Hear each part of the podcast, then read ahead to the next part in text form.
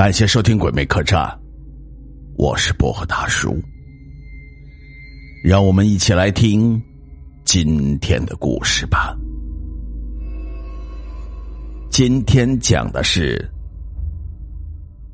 祖坟。自古以来，中国人都相信风水一说，修建房屋要讲究风水。挖坟选墓要讲究风水，家中的门窗板壁要讲究风水，甚至连挖个厕所都要讲究风水。可见风水观念已经渗透进中国人的生活方方面面。在众多的风水观念里，对祖宗墓穴的风水选定最为讲究。祖宗的墓穴风水选好。莫要说子孙后人能荣华富贵，就是出个帝王之才也不在话下。相反，要是祖宗的墓穴风水选错，或被心术不正之人使了坏，子孙后人就会背时倒霉，甚至家破人亡。李家村有一个人叫秋生，做事勤劳，心地善良。但在人生的道路上，就没有遇到过一件顺心的事情。在秋生十岁的时候，左眼不疼不痒，莫名其妙的就看不见了。秋生到处寻医问药，但还是治不好。祸不单行，过了两年，秋生的左腿也不疼不痒，莫名其妙的就瘸了。关于秋生悲催的人生，一定要从他上辈人讲起。秋生的父母亲并不是李家村的人，而是从山东一带逃荒过来的。当年小日本打到他们家的时候，烧杀抢掠是无恶不作，把秋生的两个哥哥抛了刀，三个妹妹也被焚烧活埋。秋生的父母都是善良人。面对惨绝人寰的小日本，也没有了反抗意识，而是走了当时中国人最腐朽的逃生路线。他们带着秋生逃到了李家村，大概是伤心过度的缘故，在秋生八岁的时候，父母相继过世。在乡亲们的帮助下，秋生的父母被埋在他家屋后的一座小山包上。站在秋生家的院子里，手搭凉棚往后山看去，他父母的坟就像是埋在了自家的房顶一般。自从父母去世以后，秋生就一个人艰难的生活着。秋生二十多岁的时候，在亲朋好友的牵线搭桥之下，娶了邻村一个智障女子为妻。几年后，智障女为秋生生下两男一女。十岁之前，三个儿女都很健康聪明。令人不解的是，当儿女翻过十岁的时候，眼睛也同父亲一样不疼不痒，莫名其妙的就瞎了。五年前的一个早晨，一个四川人骑着一辆破旧的永久牌自行车，拖着一个大包裹来到了李家村。四川人是一个补锅匠，他在秋生家借了一间偏房住下，摆开了摊子，做起了补锅的活来。这个四川人姓什么，叫什么，谁也不知道，村民们都叫他小四川。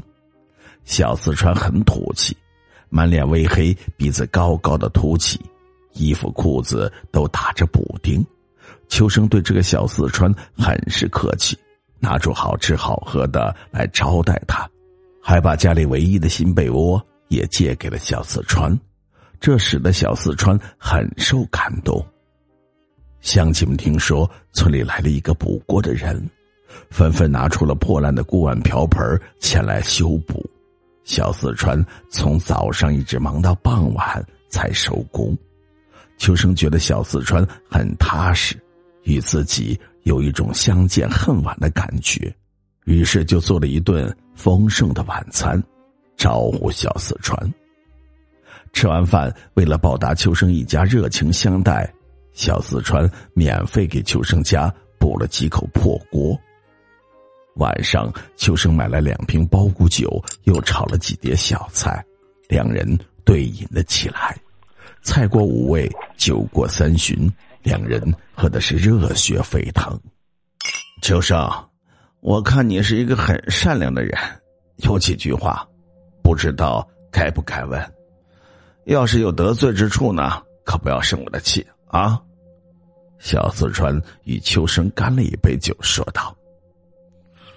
我我们都是老实人，有什么话你只管问就是了。嗯嗯，吃菜。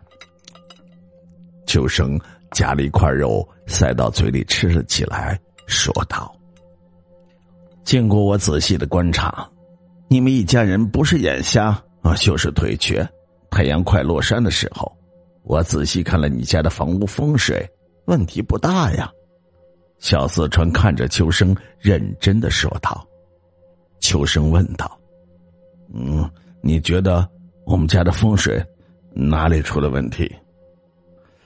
你们家屋后山上那一座坟，把你家的风水全给压了。你们家的倒霉运就是那座坟的问题。我家屋后山上有两座坟，你指哪一座呀？坟头上长着一棵树的那一座。”如果我没猜错，那一座有树的坟，一定是你父亲的吧？秋生奇怪极了，忙问：“你怎么知道？”小四川说道：“这个问题不好回答，你就不要问了啊。”秋生也不好再问下去，转了一个话题：“那你看，我家还有救吗？”小四川拍拍秋生的肩膀，哈哈的笑道：“我讲个方法给你，你试试看，也许能帮你家扭转乾坤呢。”好吧，反正我家呀，都成这个样子了，死马当活马医一回吧。你说说你的方法。”小四川说道。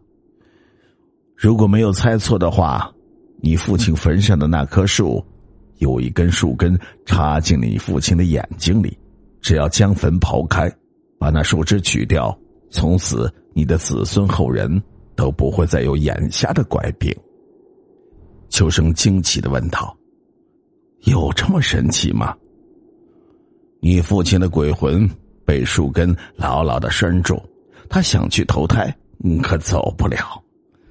只好给他的子孙一点提示，只不过你们不知道罢了。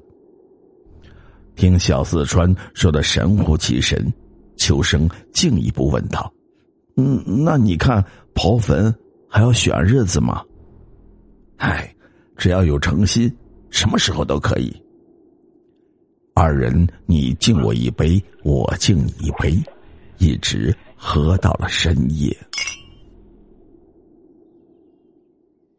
第二天天刚亮，小四川就起身道别而去。临走的时候，小四川再三的嘱咐：“就算天塌下来，你也要照我的方法试上一试。”那年冬天，一天天气很暖和，秋生请了几个邻居来到山上刨开父亲的坟。果真有一只树根插进了尸骨的眼窝里，一伙人见状，没有一个人不佩服小四川的超级能耐。秋生把坟头上那棵树给毁了，还把父母亲的尸骨重新迁到了别处安葬。说也奇怪，从那以后，秋生一家的眼病和腿病竟然慢慢的都好了。